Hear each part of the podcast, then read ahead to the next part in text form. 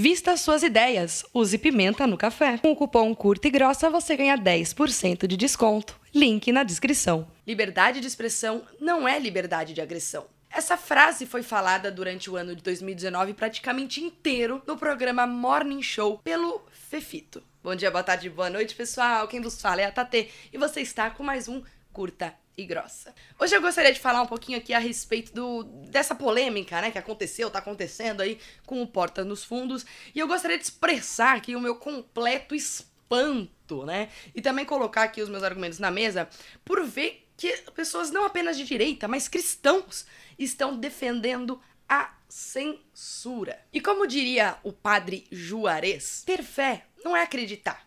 Acreditar, qualquer um acredita. Mas ter fé é internalizar a missão de Deus em sua vida. Quando Emílio perguntou para ele qual era o problema do dia de hoje, ele respondeu que o problema é a relativização. A relativização da sua crença, a relativização da sua fé, a relativização daquilo que Jesus nos ensinou. Isso tanto para os cristãos quanto para os não cristãos, que relativizam a moral e a ética. Falado isso, eu vou demonstrar aqui nesse vídeo a partir de sete argumentos, se eu não me engano são sete argumentos, em que eu tô vendo a galera, principalmente os cristãos aqui, como eles relativizam certas coisas. E eu acredito que eles não façam isso por mal de forma alguma, eu acredito que eles façam isso porque eles são levados, né, pela emoção. E quando a gente se deixa ser levado pela emoção, a emoção subir a cabeça, a gente sem nem perceber abdica de nossa fé para tentar defender as nossas crenças. Você vê que interessante é isso, né? Os argumentos são: "Ah, mas nós fomos nós fomos e somos censurados e perseguidos". Ah, mas e o vilipêndio, né? O artigo 208 do Código Penal. Poxa, Tati, mas a maioria do Brasil, a maioria brasileira é tudo cristã. Isso não é censura, é prevalecer o bom senso. Ora, se eles processam a gente quando a gente faz piada com as minorias deles, por que, que a gente não poderia processá-los por fazer piada com as nossas minorias. Minorias entre aspas, né? Só o conceito que a gente usa aqui de minoria. Aí também, também tem um argumento lá. Como assim? Você quer que a gente nos cale quando vemos a nossa fé ser atacada? E por último, e o melhor argumento de todos, é a liberdade de expressão não é ilimitada. Acho que a primeira coisa que a gente tem que perceber aqui, pessoal, é que todos esses argumentos, tirando o segundo, todos, todos, todos os argumentos, eles são os mesmíssimos argumentos que a esquerda usa, que os ativistas, que os militantes canhotos usam para defender todas as suas teses mais absurdas, inclusive para minar a sua liberdade de expressão. Outra coisa bem interessante aqui, é, que a galera não está percebendo, é o precedente que é, essa censura abre. Vamos lembrar aqui de um episódio do canal Hipócritas, em que eles falam da religião proibida, né? Que a gente não pode falar o nome aqui no YouTube, senão a gente né? Detalhe, isso não é censura, isso é uma posição na empresa privada do YouTube. Então a gente abre precedente para que, pela mesma razão e utilizando a mesma argumentação que foi utilizada para censurar o Porta nos Fundos, que se censure o canal Hipócritas. É isso que a gente quer? É isso? Já que a gente é processado, então vamos processar ele, vamos todo mundo processar todo mundo e ninguém pode falar uma porcaria nenhuma. Mas assim, o que me espanta de fato é que não tem como defender essa censura sem a gente parecer, ou melhor, se a gente ficar repetindo me os mesmos argumentos da esquerda. E por repeti-los, a gente, consequentemente, valida-os. A gente também não consegue defender isso sem trazer argumentos positivistas, como é o caso do vilipêndio. E aí, nesse ponto, é, é que é o mais interessante, quando a gente traz argumentos positivistas, a gente traz argumentos de tá na lei, então é isso, a gente chega no ápice de se um dia for liberado o aborto aqui no Brasil, a gente tem que aceitar. Afinal de contas, tá na lei, então é certo. Então, argumentos positivistas não são argumentos bacanas pra gente utilizar nesse sentido. Outra coisa muito interessante é que é que tá todo mundo se comportando igual a uma minoria mimada querendo privilégio porque se sente a vítima da sociedade. E assim, e por último, mas não menos importante, não tem como defender a censura sem justificar o teu erro com o erro, com o erro do coleguinha. Não dá. E vejam bem, tudo isso que eu acabei de falar aqui não são coisas cristãs. Não é, não é nada disso que Jesus nos ensinou. E portanto, não é nada disso que a gente deva fazer. Mas vamos agora ao desenrolar dos argumentos de forma um pouquinho mais uh, trabalhada. E eu convido vocês também, uh, como esse vídeo é gravado, tá? Então pode ser que eu não trans transcreva, né? Que eu não fale exatamente todos os argumentos da, da forma como eu montei. Então eu convido vocês a irem lá no site do canal Curta e Grossa, tá aqui embaixo o site. Leiam o meu artigo que tá pontuadinho, bonitinho, mostrando todos os argumentos. E aí vocês tentem me refutar a partir daquele artigo lá, tá? Então, vamos começar. Mas nós somos perseguidos e censurados durante anos. Galera, sugerir que a gente é uma classe perseguida e censurada durante anos é validar o mesmo argumento que os movimentos lá do GLS, que os movimentos lá das minas com os pelos no sovaco, que o movimento da galera lá que fala que miscigenação é genocídio, e validar os argumentos da galera que é sindicalista, que eles usam justamente para não só criar um monte de lei que privilegia os caras, mas como criar um monte de lei que incrimina nós. Então, assim, usar esse tipo de argumento é validar o argumento dos caras quando eles usam é, essa base argumentativa contra a gente. Então você não pode usar esse argumento, a menos que você ache válido quando eles utilizam esse argumento. É, é muito engraçado as pessoas tentando validar, tipo, mas nós temos que censurá-los porque eles censuram a gente faz mil anos. É muito engraçado eu ver gente de direita, né, pra vir e falar uma coisa dessa pra mim. Assim, sem falar que isso é estúpido, isso é infantil, isso é errado em si mesmo. Até ontem, o discurso da direita era o da liberdade, era o da plena liberdade. agora mudou só porque a gente foi vítima de uma coisa idiota e ridícula que nem deveríamos estar dando atenção. Aí, aí mudou. Aí a gente não é, não, não é mais a favor da plena liberdade. É isso. Agora a liberdade tem um limite. Só que o limite quem vai definir somos nós. Peraí, isso não cola, galerinha. Não cola. Isso é hipocrisia. Isso é infantilidade. E isso é fruto de um sentimento vingativo que não é nada cristão. Sem falar que, como eu já falei no começo do vídeo, isso é relativização. Como disse o padre Juarez, isso é a relativização. Isso não é uma atitude cristã. Não foi justamente nosso presidente, Jair Messias Bolsonaro, quem disse no começo do seu mandato que ele iria governar dando exemplo. Então eu acho que a, que a gente deveria dar o exemplo também. Ou a gente quer. Não, só os políticos têm que dar o exemplo. Não, eles também têm que dar o exemplo. Mas nós também temos que dar o exemplo. Agora pro pessoal que tá falando, né? Mas o vilipêndio lá do Código Penal, artigo 208. Gente, o vilipêndio, ele serve apenas para quando o ato é público, é feito em local público. Eu não sei o que vocês entendem por propriedade pública e propriedade privada. Falaremos a respeito disso aqui no canal futuramente. Mas o Netflix não é uma propriedade pública, pelo amor de Deus. Tá? Ele não é uma propriedade pública, como ele também é uma propriedade que exige esse pagamento para você ter acesso aos conteúdos lá tá? E mesmo que o vídeo estivesse no YouTube, o meu entender é que o YouTube também é uma propriedade privada. Você entra lá se você quer, você escolhe o vídeo que você quer ver por sua conta e risco. Vilipêndio não cabe aqui. Mas vamos supor que seja o caso. Vamos supor que seja o caso do vilipêndio valer aqui. Aí pensa em vocês. Pensa em vocês rapidinho. Não tá tendo um êxodo, digamos, né, da galerinha lá do da burca indo para todos os países? Não rolou em 2017, né? Aquela treta toda da, das fronteiras, a gente foi pra rua protestar porque a gente não quer essa invasão aqui no nosso país, a gente não quer que venha uma religião teocrática para impor a religião deles aqui pra gente, não é? Pois bem, se o vilipêndio, se vocês querem trazer o argumento positivista do vilipêndio, entendam que a partir do momento que você valida esse argumento do vilipêndio, você está validando também que não será possível, que não é legal e que você não vai participar de possíveis futuras manifestações por nossa parte aqui no Brasil, quando os caras da burca estiver vindo aqui exigir que tenha a lei da Sharia, que tenha os negócios todos aqui. Por quê? Porque vai ser vilipêndio. Afinal de contas, você sabe o que é vilipêndio? Dar um Google e ver os sinônimos de vilipêndio para ver quais são a amplitude da interpretação que possa ser dada a essa palavra? Repudiam, desprezam, desconsideram, desvalorizam e por aí vai. Então qualquer qualquer coisa que você pegue o um microfone na Avenida Paulista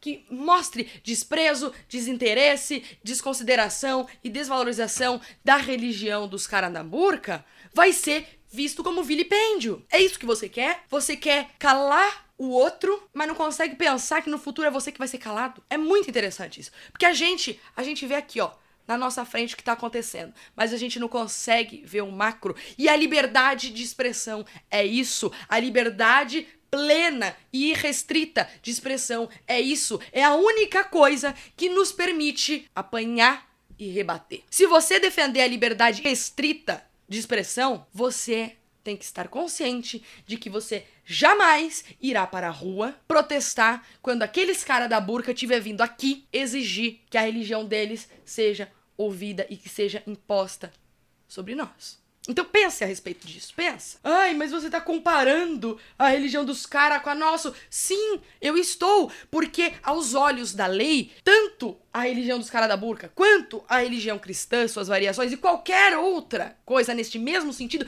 será visto legalmente como religião. A maioria da população é cristã. Isso é aquele padrão erro da democracia.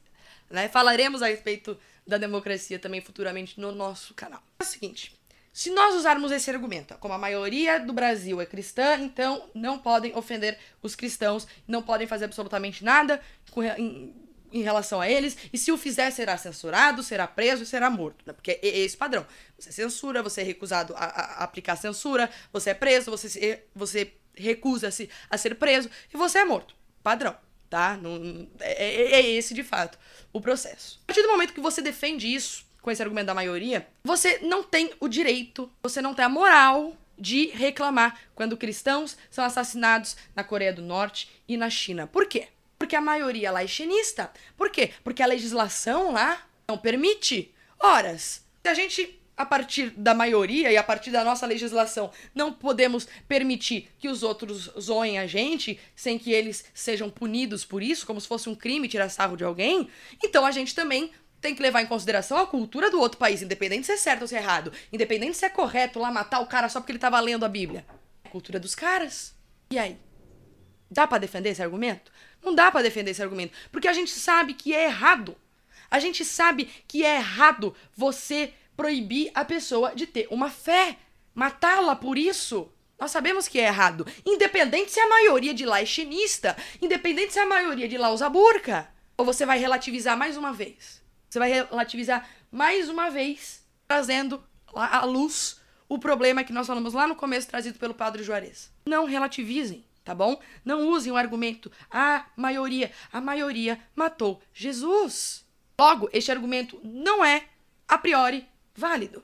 Bom, tanto o argumento lá da, da liberdade de expressão restrita já foi sanado, então eu não vou me desenvolver mais a respeito dele. E também aquele argumento de, ah, se eles processam a gente, nós temos que processá-los, também já foi sanado logo no começo do vídeo. Então eu vou passar direto ali pro argumento 6? É, é, acho que é o argumento 6, que é o da subjetividade.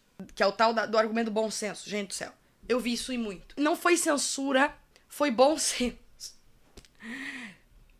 Gente, isso me entristece muito, porque a gente vê como que mesmo as pessoas de direita que estudam é, se deixam levar pelas, pela mediocridade, mesmo sabendo das coisas, sabe? É só você dar um beliscão, doeu, a pessoa entra em histeria e começa a falar um monte de bobagem só para se defender, sem pensar nas consequências que essa defesa impensada pode trazer a nós mesmos no futuro. Eu tô falando isso de coração para vocês, gente. Gente, quando a gente quer usar bom senso para definir qualquer coisa, eu tenho que fazer algumas perguntas para você. Bom senso para quem? Para mim? Pra você? Pro STF? Bom senso para quem? Bom. E quem é que vai ser o guardião do bom senso? Quem vai ser a pessoa, a instituição que será responsável será responsa responsável para designar o que é ou não bom senso? E se alguém discordar da interpretação de bom senso que essa pessoa teve? Gente, como que se define bom senso? Bom senso não é senso comum, não, tá? Bom senso, na verdade, é um conceito extremamente subjetivo que varia de realidade para realidade, varia de cultura para cultura, de região para região e etc, e etc, etc. Você não tem como impor um bom senso para um dentro de um país continental com tantas culturas diferentes como o Brasil. Você não tem como fazer isso, gente. Pelo amor de Deus. Muitas vezes o que é bom senso para nós que somos cristãos, é diferente de bom senso para um judeu, para um ateu, para um cara que é estoicista. Muitas vezes o que é bom senso pra gente, para mim que mora aqui na cidade, muitas vezes não é bom senso para um cara que mora na favela, para um cara que mora na roça. Você querer impor um certo bom senso de uma certa região, de uma certa cultura e de um certo costume a todo mundo dentro de um país continental como é o do Brasil, isso não parece autoritário para você? Isso para mim parece extremamente autoritário. Se você pode, você pode até tentar aplicar o bom senso num bairro, numa região pequena, onde todo mundo se conhece, onde realmente a cultura ali do bairro é todo mundo ali segue mais ou menos a mesma. Agora, para 200 milhões e 10, 210 milhões de pessoas num país do tamanho do Brasil, gente, isso é comunismo? E eu ainda pergunto, e se o cara que vai ser o guardião do bom senso deixar de ser seu amigo? O que que acontece com a gente? Entende? Que assim, não é um argumento válido, que é um argumento completamente subjetivo e perigoso. E vamos finalmente aqui para a última tentativa de defesa da censura dos Portos dos Fundos e minha refutação. Poxa, Tate, mas você tá dizendo então que a gente não pode se defender? Eu não sei por que, que as pessoas. É, isso, isso, isso no mínimo é má vontade. Talvez seja mau caratismo mesmo. Eu não sei porque que as pessoas entendem quando a gente fala censura é errado. Elas entendem o seguinte: você não tem o direito de se defender. Gente, isso é muita má vontade. É sério, é muita má vontade ou é muito mau caratismo. E isso me deprime, me deixa muito chateada. As pessoas não têm a capacidade de entender a diferença de uma coisa para outra. Quando a gente diz que a censura é errado, a gente está dizendo que o meio é errado.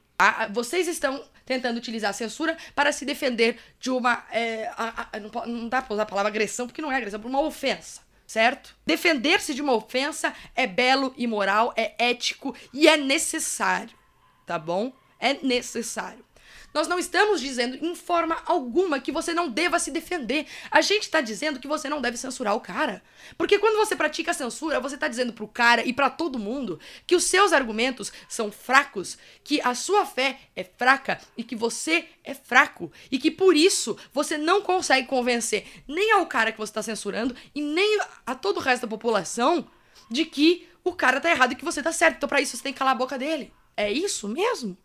Você acha que uma fé que durou, que tá durando mais de dois mil anos é uma fé fraca? Você acha que a gente precisa censurar as pessoas para fazer prevalecer a fé cristã? Faça meu favor, né, gente? Quando a gente fala que não é para censurar, a gente tá falando justamente que é para você ir lá e se defender, se defender com argumentos, mostrando pros caras que fizeram merda, mostrando pros seguidores do cara que fez merda e mostrando pra galera que segue você o quão aqueles caras são os bostas, o quão aqueles caras não conseguem fazer humor, o quão aqueles caras são medíocres e são infantis, e o quão aqueles caras não conseguiram transmitir uma mensagem de fato, uma crítica bem fundamentada para trazer aquele negócio, senão falando que Jesus Cristo é homossexual. Faça meu favor. É fácil, eu, eu falei no vídeo de ontem, é ridículo bater na esquerda, pessoal. É ridículo. Não precisa censurar os caras. Nós ganhamos a eleição assim, censurando alguém? Pelo contrário, a gente ganhou a eleição sendo censurados. Vê se isso não é uma lição. Vê se isso não é uma lição para duas coisas. Primeiro, os nossos argumentos são melhores, ou seja, a gente consegue rebater a esquerda muito mais fácil. E segundo, aquele que é censurado vai ter voz no mainstream. Não censure, argumente. Não censure, argumente. Eu espero que tenha ficado mais ou menos claro os meus argumentos aqui. Caso tenha faltado alguma interpretação aí ou alguma ficou alguma coisa aberta, eu convido vocês a irem lá no site do Curta e Grossa, o link vai estar tá aqui na descrição, aqui no comentário fixado, para que vocês possam ler esse artigo completo, trazendo todos os argumentos ponto, ponto, ponto ponto, mas foi mais ou menos o que eu disse aqui, e eu acho importante, principalmente se você vai ser uma daquelas pessoas que viu esse vídeo e falou, eu vou refutar ela. Então leia, por favor, o artigo completo com cada ponto da argumentação. Falou? Eu espero que vocês tenham gostado desse vídeo. Não se esqueçam de curtir, né? Em se inscrever, essas coisas todas, compartilhar com os seus amigos. E é isso aí, até a próxima!